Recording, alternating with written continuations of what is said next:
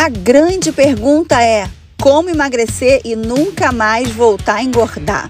Eu, assim como milhares de alunas que antes lutavam contra a balança, já entendemos a dura verdade. Somente dietas e exercícios nunca vão te emagrecer definitivamente. Então, qual é o caminho verdadeiro para o emagrecimento definitivo?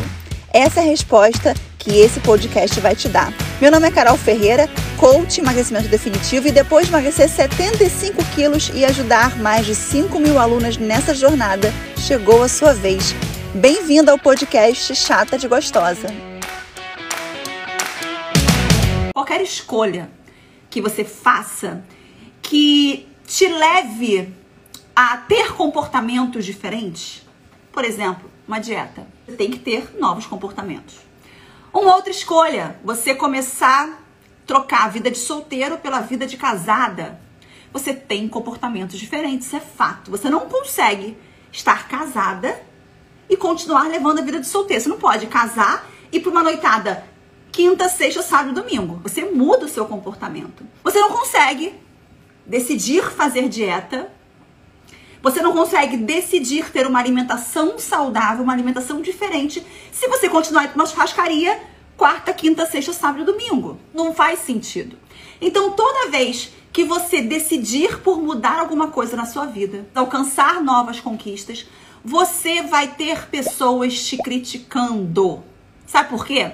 Porque as pessoas que vão começar a ver você diferente são pessoas que vão começar a reclamar de você porque você não vai mais fazer sentido para elas. Vou te dar um exemplo. Se você tem uma amiga que vive na noitada com você e você casa, você começa a namorar e você não tem mais o comportamento de sair sexta, sábado uma noitada, se você para de sair com ela de uma hora para outra e você não sai com ela durante cinco meses porque você está apenas namorando, ela vai reclamar. Por quê? Porque não faz mais sentido para ela. Aquela amiga que sempre te procura quando ela quer ir pra um rodízio. E aí você entra numa dieta e ela fala assim: ai, amiga, para de ser neurótica. Tá exagerada já, tá reclamando. Tá chata. Sabe? Não pode comer nada, não pode ir no rodízio, você sempre foi.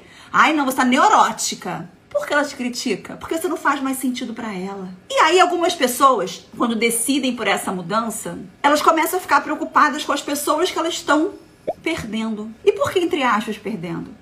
Porque você não perde ninguém na vida, você filtra. Porque se essa pessoa realmente gostar de você, ela vai se readaptar à nova pessoa que você virou com esses novos comportamentos. Então, se eu só sou interessante pro outro quando eu alimento os desejos dele, o que ele quer é uma pessoa que faça por ele. Ele não quer a minha companhia. Porque pode chegar a Joana, que a Joana vai preencher os desejos dele, que ele vai me deixar de lado. Porque o que ele quer é o quê? É alimentar o ego dele. É como que o outro reclame. Porque a pessoa está acostumada com você. O problema todo não é a reclamação dela. O problema todo é quando ela não te aceita a partir da sua mudança.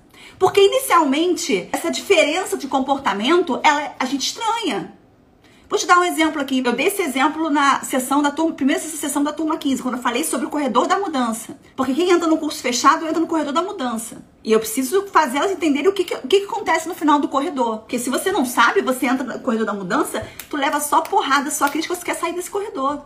Porque tu não sabe que é um corredor escuro. Você não sabe onde vai sair. Então tu, sai, tu volta, tu vai pro início do corredor. Vou te dar um exemplo aqui. Imagina que você, tá, você começou a conhecer um cara, quando você tinha 18 anos. Você começou a namorar com ele.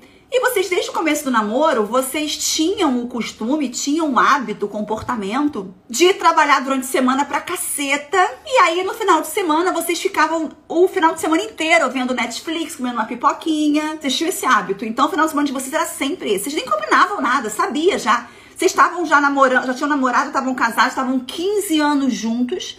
E vocês sempre foram assim. Era um trato não declarado. Final de semana é Netflix e pipoca. Ar-condicionado embaixo do cobertor, final de semana é isso. E aí, depois de 15 anos, seu marido chega para você e fala assim: Olha só, tava aqui pensando na minha vida e eu decidi que eu não quero mais todo final de semana ficar deitado vendo Netflix, não. Eu quero final de semana acordar às 6 da manhã, eu quero subir a Pedra da Gávea, eu quero andar de bicicleta 40 quilômetros, rodar cinco vezes a lagoa. Tu vai olhar e vai falar assim: meu Deus, você tá louco? A gente acorda o quê? Uma da tarde, você dar seis da manhã? Que que é isso? Não, você tá louco. Não.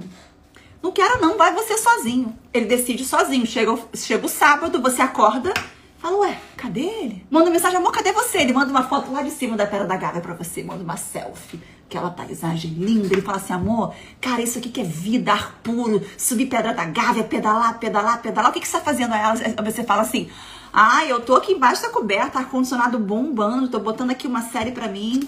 Tá bom, amor. Aproveita aí. Aí você fala, daqui a pouco ele para com isso. Domingo ele faz a mesma coisa. Você acorda, cadê ele?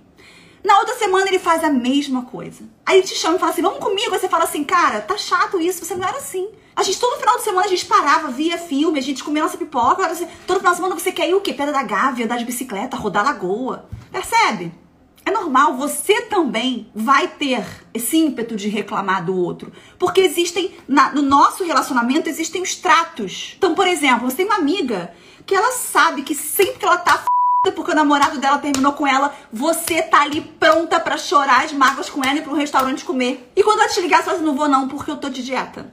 Como assim? Ela sempre foi. Uma vez eu falei no meu story sobre amizade, né? E eu falei o quanto que a amizade verdadeira, existe, existe um, um, papo, né, que as pessoas falam, que o verdadeiro amigo é aquele que, que fica com você no momento ruim. E eu digo que não. Porque no momento ruim o ser humano se compadece, você tem pena. Algumas pessoas se sentem superiores, então querem ajudar até como forma de alimentar o seu ego, do tipo, eu tô ajudando ele a subir, eu sou mais poderoso, eu sou maior, eu sou melhor, porque ele está abaixo de mim.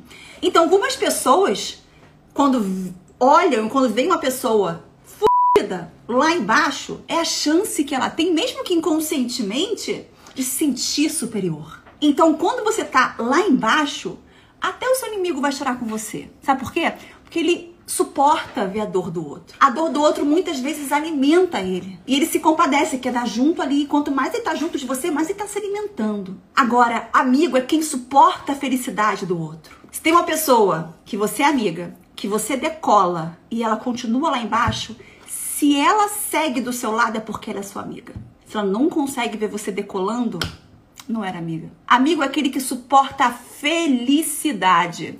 Então, se a pessoa que está do seu lado hoje como amiga perceber que a sua mudança de comportamento é porque é melhor para você, porque você está mais feliz, ela vai te apoiar. Independente se você não fará mais sentido para ela, ela vai reorganizar a vida dela para que você volte a fazer sentido. Mudança de vida exige deixar para trás muitas coisas. Se você quer viver o novo, muitas coisas você vai ter que aprender a deixar para trás. Se você quer viver o novo, por exemplo, de um relacionamento, se você quer se dedicar a uma pessoa, você vai deixar 50 homens para trás. Aqueles 50 você poderia pegar todo dia, cada dia um diferente. Escolher por um é abrir mão de 50. Mudanças exigem maturidade para deixar muitas coisas para trás. E os que seguem com você é os que realmente querem ver você feliz. Esses vão se readaptar à nova pessoa que você vai se transformar. Ai, fulana não quer ser mais a minha amiga. Você não vai perder nada, você está filtrando. Então, é isso. Pensa no que eu falei. Mudanças de vida exigem filtros de pessoas. Você não perde ninguém, você filtra